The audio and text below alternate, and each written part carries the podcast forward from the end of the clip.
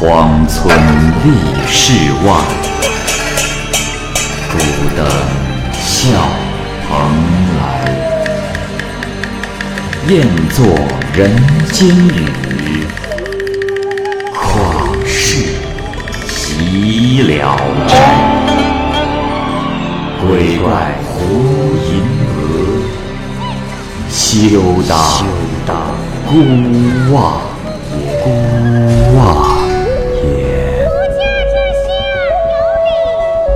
白话《聊斋故事》，《聊斋故事》之《换娘》，蚂蚁播讲。温如春。出生于陕西的世家大族，从小极端喜爱弹琴，即使外出也随身带着琴。一次到山西去，经过一座古寺，他拴马在外进寺休息。进到寺内，看到一位穿着粗布道袍的道人在廊下打坐。一根竹手杖靠在墙边，花布口袋中有一张琴。这。触动了温如春的嗜好，忍不住询问是否会弹。道士说：“啊，公子幸会幸会，原来公子也是好琴之人，只是我这琴艺并不是十分的精通，若要想弹好一支曲子，恐怕还得再学习学习呀。”于是解开花布口袋，把琴递给了温如春。温如春一看琴的漆纹，就知道这是一把好琴。略微拨弹了一下琴弦，发出的声音清越异常。温如春高兴地弹奏了一支短曲，道人微笑，但似乎却并不赞许。于是，温如春把他的弹琴技艺全部使出来，弹奏了一曲。道人笑着说：“哈哈哈哈，嗯，还好，还好啊，但还不足以做我的老师。”温如春觉得他说话有些夸张，便让道人弹与他听。道人接过琴放在膝上，刚一拨动琴弦，就觉得和煦的微风吹来，不多时，百鸟飞来，院中的树上都落满了。温如春惊异万分，连拜道人为师，请他教授琴技。道人教了他三遍。温如春全神贯注，侧耳倾听，稍稍领会了琴曲的节奏。道人听他弹琴，然后指点纠正他不合节奏的地方，并且说：“嗯，孺子可教。你现在的琴技，在人世间已是没有对手了。”温如春自此严格按照节奏练琴，逐成一绝。这一天，温如春从山西往回家的途中走，在离家还有数十里的地方，天已经黑了，而且下起了暴雨，无处投宿。只见路旁有个小村，就赶快跑了过去，顾不得仔细的看，匆忙的就进了一户人家。进屋后，里面静悄悄的，一点声音都没有。一会儿，一个姑娘走了出来，大约十七八岁，长得貌似天仙。姑娘看到有生人进了屋，吓了一跳，转身就要离去。温如春当时尚未成亲，第一眼就看上了这个姑娘。过了一会儿，出来了一位老太太，问客人的来意。温如春报了自己的名字，并请容纳一晚。老太太说：“呃，这借宿可以，只是床铺没有。”若不介意，可用草铺地代床。老太太进屋了一小会儿，拿出一根蜡烛来，热情的帮助铺草。温如春问她的姓氏，她回答说：“赵氏。”温如春又问：“啊，老婆婆，那姑娘是谁啊？”老婆婆说：“啊哈哈刚才的那个姑娘。”啊，她是我的侄女儿，名叫焕娘。温如春说：“啊，婆婆，刚才见那姑娘一见倾心，在下还没有婚娶，不知可否结为姻亲？”老太太皱着眉说：“这，这件事儿不敢答应。”温如春追问是何缘故，老太太推说不好明说。温如春怅然若失，只好作罢。老太太走后，温如春一看铺的草腐烂潮湿，根本不能睡觉，只好端坐弹琴来消磨这个长夜。等到雨停了一会儿，温如春就赶紧上路回家了。县城有位退隐居家的布朗葛先生，喜欢结交文人雅士。温如春偶然拜访他，应邀弹琴。这时，门帘内隐约有女眷在偷听。忽然有风将帘子吹开，温如生看到了一位十六七岁的少女，美丽无比。原来葛老先生有个女儿，小名叫梁公，善于填词作赋，因为长得美丽而出了名。温如春不禁十分的仰慕，回家告诉了母亲，请媒人去提亲。葛老先生看温家家世衰落，不肯答应。但是梁公自从听了琴声以后，心中暗暗的爱上了温如春，常常希望再听到她的琴声。但温如春因求亲不成，心情沮丧，再也不登葛家的门了。一天，梁公在花园中捡到了一个旧信札，上面写着一首《惜余春》的词：“因恨成痴。”转思作想，日日为情颠倒。海棠带醉，杨柳伤春，同是一般怀抱。甚得新愁旧愁铲尽还生，便如青草。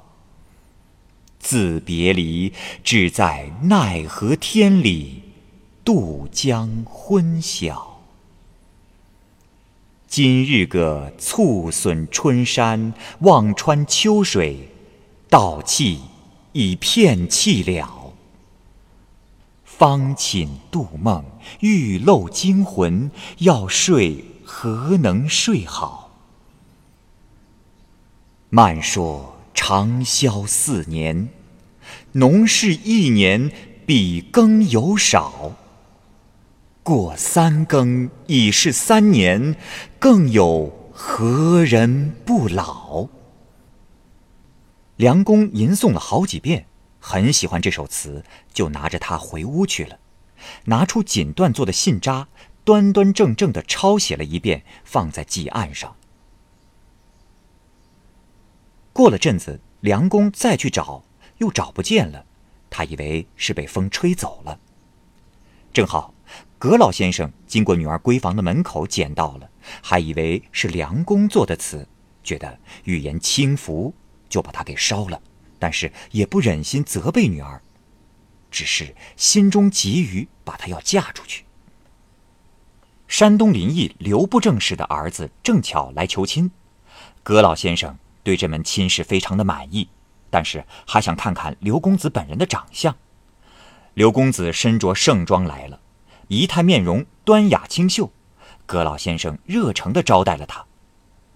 刘公子坐了一会儿，就起身告辞。这时，葛老先生却见一女子的鞋遗落在了他的座位下。葛老先生顿时厌恶起了刘公子的轻薄，并把媒人叫来，告诉了他这件事。刘公子辩称说他是被诬陷的，但是葛老先生不听，这件婚事儿也就这么吹了。原来葛家密不外传绿色的菊花，梁公把绿菊养在了自己的闺房。温如春院中的菊花忽然间有一两株变成了绿菊花，朋友们都慕名前来拜访。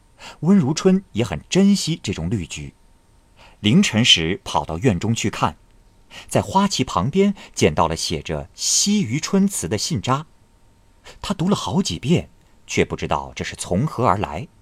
因其中有自己名字“春”字而十分不解，放在书桌上逐字逐句的细加点评，评语有些轻薄词句。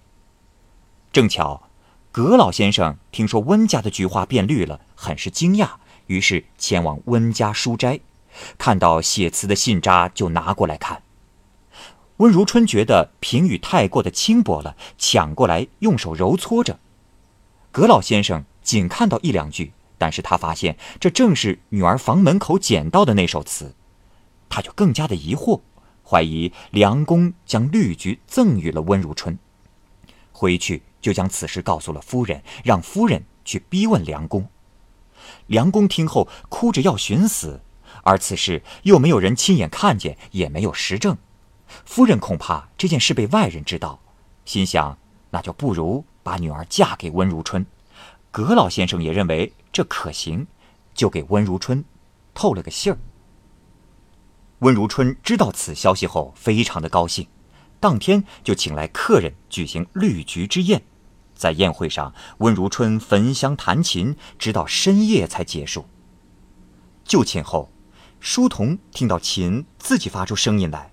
开始还以为是仆人与主人之间的游戏呢，后来发现无人弹奏，就把此事告诉了温如春。温如春亲耳所听，果真如此，琴声生硬而不畅，好像在模仿自己的弹法，只是还没有学好。他点灯后猛然的进了屋，可是屋里什么都没有。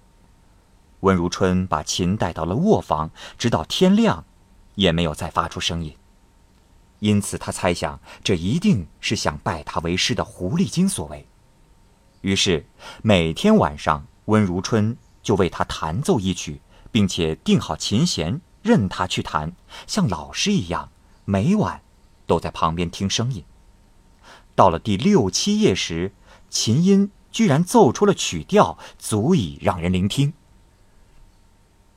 温如春结婚后，夫妻二人。都说起了以前的那首词，这才知道是那首词促成了良缘，但是谁都不知道那首词是从哪儿来的。梁公听温如春讲琴自弹的情况，就去听琴，说：“相公，这不是狐狸，音调凄楚，有鬼声。”温如春不太相信，梁公说他家里的古镜可以照妖。第二天派人去取，等到琴声响起，便拿着古镜，马上进了屋子，点灯一看，果然有个女子在屋里慌里慌张的想躲，却没有能再隐没。他们细细的盘问，才知道这是赵家的宦娘。温如春大吃一惊，不停的追问，宦娘这才流泪说了实话：“公子。”我是知府的女儿，一百年前就死了。